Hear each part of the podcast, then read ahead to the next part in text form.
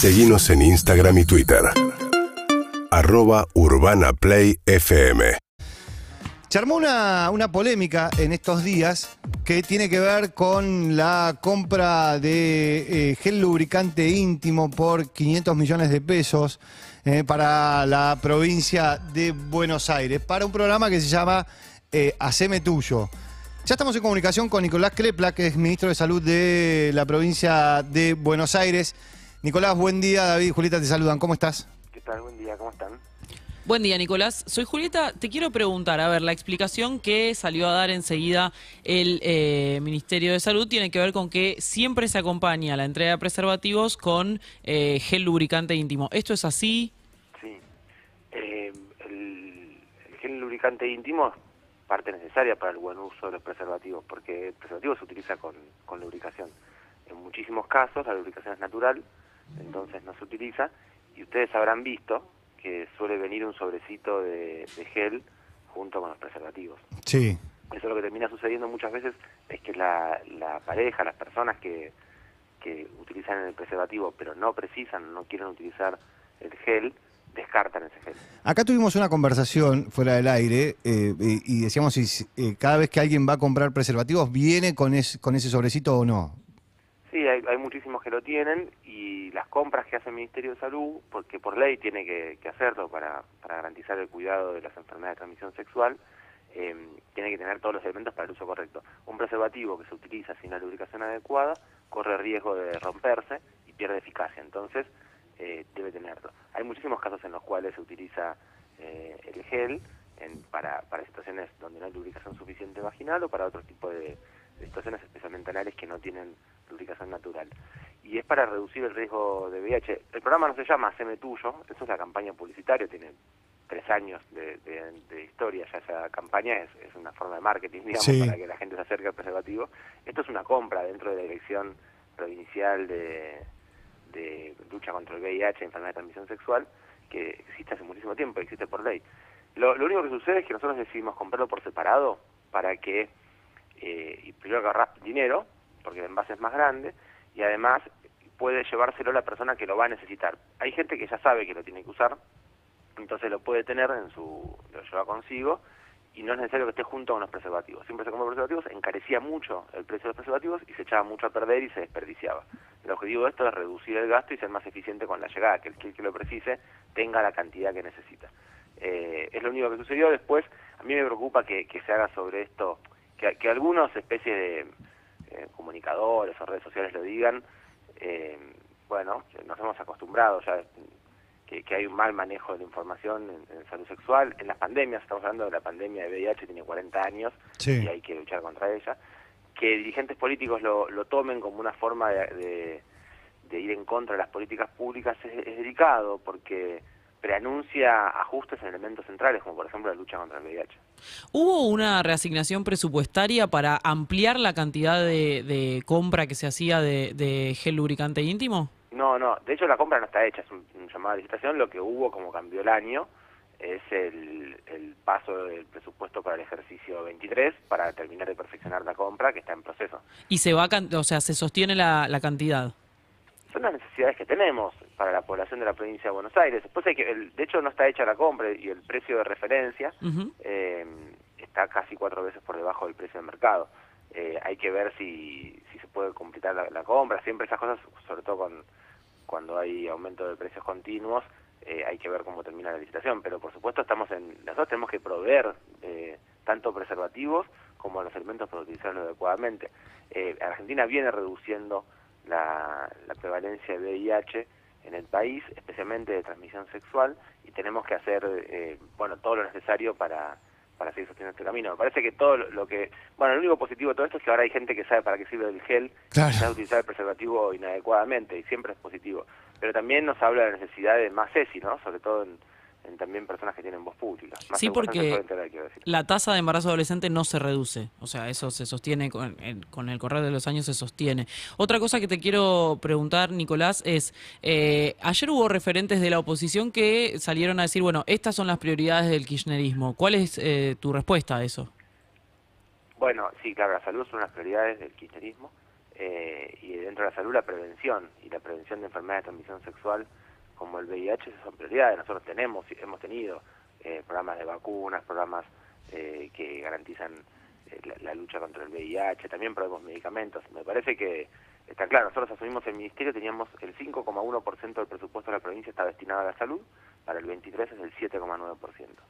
Eh, así que sí, son prioridades, va, va creciendo la inversión en, en, salud, pero en todas las líneas, ¿no? Porque mm. tenemos el banco de prótesis, por ejemplo, antes nos entregaban prótesis en, en los hospitales de la provincia de Buenos Aires. Si alguien tenía un, un accidente, necesitaba una prótesis, terminaba con una subasta familiar, eh, vendiendo, bueno, eso ya no pasa más porque tenemos una inversión de más de 6 mil millones de pesos en prótesis en la provincia. Tenemos ya 132 centros de salud nuevos que hicimos en, en, en todos los municipios. Mm. Eh, estamos arreglando los hospitales, se incorporó muchísimo personal, eh, arreglamos los quirófanos, que hay mucha inversión en salud eh, bueno, puede ser que uno diga estas son las prioridades. Sí, sí, son las prioridades. Estamos eh, hablando con Nicolás Crepla, que es ministro de Salud bonaerense. Ministro, lo que está, se está viendo también es que hay un incremento de casos de COVID.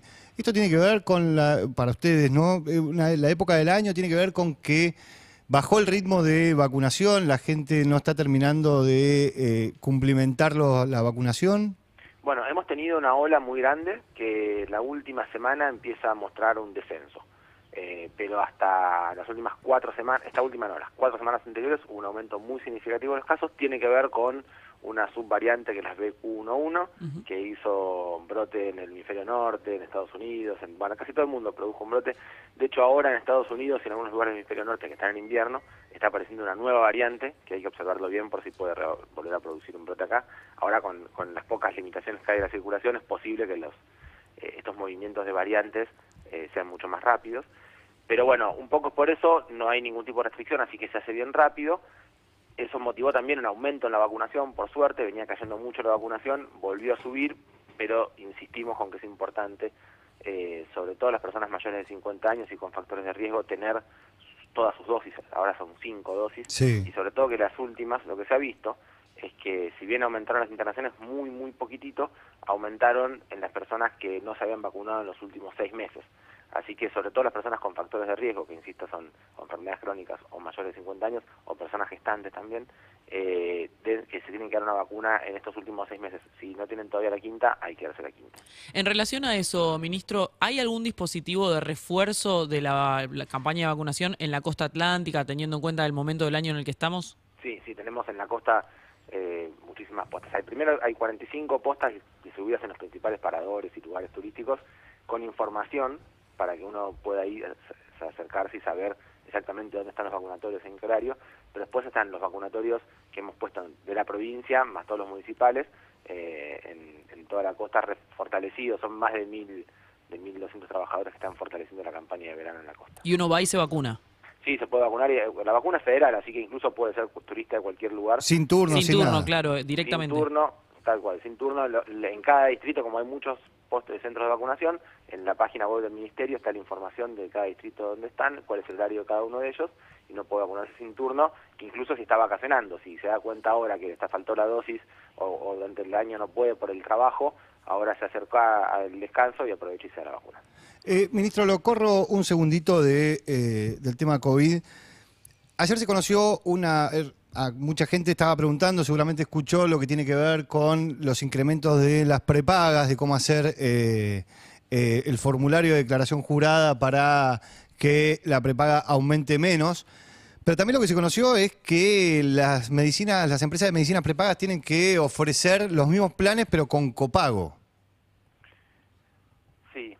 Eh, bueno, hay sobre las empresas de medicina prepaga y la salud es una discusión muy grande que uno Sí. tiene porque eh, el, el- hay, hay una parte electiva en una parte de la población, no es en toda la población porque es cierto que hay un- una parte de los trabajadores que son eh, cuentapropistas, digamos, que no, no tienen obra social y que entonces eh, eli- pueden elegir o tienen como principal elección por ahí las prepagas. Pero las prepagas al ser electivo hay una discusión respecto de qué están garantizando, pero eh, cada vez que uno impone copagos, nosotros Sí. en el idioma, por ejemplo, estamos cada vez retirando más copagos históricos que siempre hubieron, cada vez estamos achicando más los copagos, porque los copagos lo que generan son barreras de acceso, un gasto extra que a veces puede dificultar, uno tiene, termina decidiendo, necesita ir al médico y dice, bueno, este mes no puedo porque no me alcanza el dinero y eso hace que la oportunidad de salud se pierda. La verdad que, que hay que, que ser muy cuidadoso en qué gastos superfluos se dan en ciertas eh, situaciones de medicina prepaga, que están por supuesto por fuera del ámbito de- del Ministerio de Salud de la provincia, entonces solo opino eh, como sanitarista, pero Claro. no como, como funcionario en este caso. Eh, pero realmente uno, uno observa que quizás hay una distribución inequitativa de los recursos y que termina apoyándose o, o- o expresando más gasto en cierta parte de la población. Pero cada vez que uno piense que el gasto en salud va a ser mayor para aquel que más necesite, Mm, eh, es un tipo de gasto regresivo. Claro. Porque entonces el que está sano no, no tiene mucho gasto en salud y el que tiene más enfermedad gasta más dinero y quizás entonces eh, termine perjudicando la capacidad de acceso. Digo eso en términos generales. Después resulta engorroso tener que estar todo el tiempo eh, explicando la fuente de los recursos, pero bueno, e- es, importante que, que se haya separado el aumento de, de la inflación de la, de la salud Sí, porque ah, se estaba yendo por arriba del gasto, perdón, de los ingresos, del incremento de los ingresos de la población y eso lo hacía cada vez más eh, difícil de sostener para parte de la población. Entonces está muy bien que se haya pensado en que son dos cosas distintas, ¿no? La lo- los recursos y si en salud y si el- el- la prepaga tiene una inflación por fuera de, de la inflación general del país, en todo caso que revalúe la forma de administración de esa, esa prepaga. Muchas veces hay, eh, insisto, gastos superfluos en estas empresas de medicina prepaga que termina pagando el afiliado. ministro, le agradecemos mucho la comunicación y que tenga un buen día. ¿eh? Por favor, ustedes, hasta luego. Hasta luego. Era el ministro de Salud bonaerense, Nicolás Kreplak. urbanaplayfm.com